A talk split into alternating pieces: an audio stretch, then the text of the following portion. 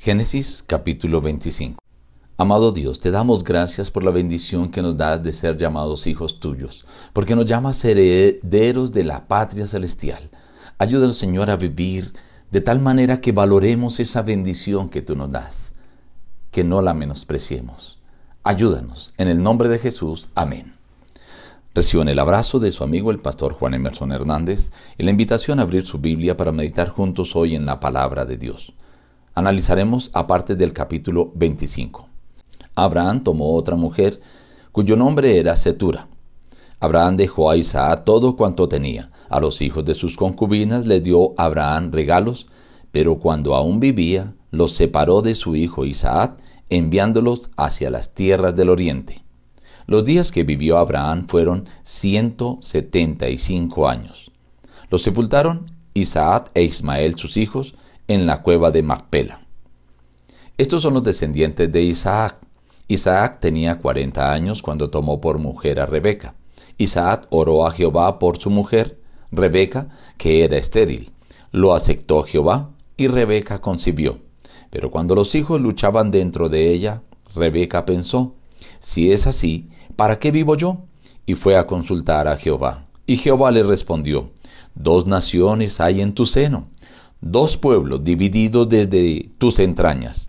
Un pueblo será más fuerte que el otro, y el mayor servirá al menor.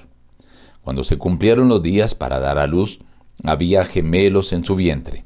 El primero salió rubio, era todo velludo como una pelliza. Le pusieron por nombre Esaú. Después salió su hermano, trabada su mano del talón de Esaú, y le pusieron por nombre Jacob. Isaac tenía sesenta años de edad cuando ella los dio a luz. Crecieron los niños, y amó Isaac a Esaú porque comía de su casa, pero Rebeca amaba a Jacob. Guisó Jacob un potaje, y volviendo Esaú del campo cansado, dijo a Jacob, Te ruego que me des a comer de ese guiso rojo. Jacob respondió, Véndeme en este día tu primogenitura. Entonces dijo Esaú, Me estoy muriendo, ¿para qué pues me servirá la primogenitura? Dijo Jacob, Júramelo en este día. Él se lo juró y vendió a Jacob su primogenitura. Entonces Jacob dio a Esaú pan y del guisado de las lentejas. Él comió y bebió, se levantó y se fue. Así menospreció Esaú la primogenitura. Después de que murió Sara, Abraham vivió 38 años más. Así que en estos últimos años él se casa con Setura, tiene hijos, pero antes de que él muera, Abraham envía a esos otros hijos de sus concubinas lejos de Isaac para evitar futuras contiendas. Abraham muere a los 175 años y presenta también el capítulo los doce hijos que tuvo Ismael, pero ahora se centra en la experiencia de Jacob y Esaú, desde el momento de su concepción. Primero muestra que Rebeca, al igual que la esposa de Abraham, Sara, era estéril. Pero Isaac ora por su mujer, por Rebeca, para que Dios le conceda tener hijos. Esto es algo maravilloso porque Isaac está pensando en que sea de acuerdo a la voluntad de Dios, no de acuerdo a la naturaleza y Dios le concede la bendición, engendra y vienen dos hijos en el vientre. En el vientre Rebeca sentía que había una lucha entre ellos dos. Ella decía, ¿para qué voy a vivir? Consulta al Señor y desde el vientre Dios le dice, el mayor servirá al menor.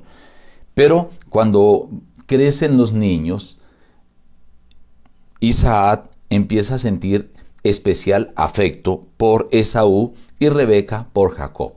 Esto es un ejemplo para los padres de no tener hijos preferenciales porque esto causa división, rencillas, resquemores, problemas, peleas entre los hermanos.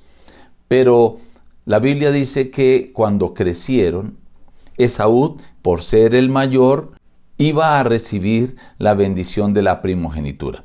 Pero un día que llegaba de casa, con mucha hambre, le pidió a Jacob que le diera del guisado que había preparado de lentejas. Jacob actuó mal, porque él debió haber esperado que se cumpliera la voluntad de Dios, como ya lo sabía que su madre le había dicho. Pero él le dice, véndame la primogenitura. Y obviamente Esaú actúa todavía mal también, porque dice, me voy a morir, ¿para qué me sirve la primogenitura? Y despreció de esta forma la primogenitura. La primogenitura era heredar la autoridad oficial del padre. Era la herencia de una doble porción de la propiedad paterna.